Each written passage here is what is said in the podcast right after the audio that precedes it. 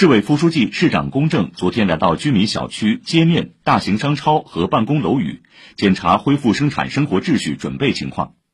龚正指出，要深入贯彻落实习近平总书记重要讲话和指示批示精神，按照市委市政府部署要求，抓紧抓实抓细疫情防控常态化管理，全面恢复全市正常生产生活秩序，以细致周密的工作和扎实有效的举措。让如常的生活平稳回归，让上海经济恢复重振。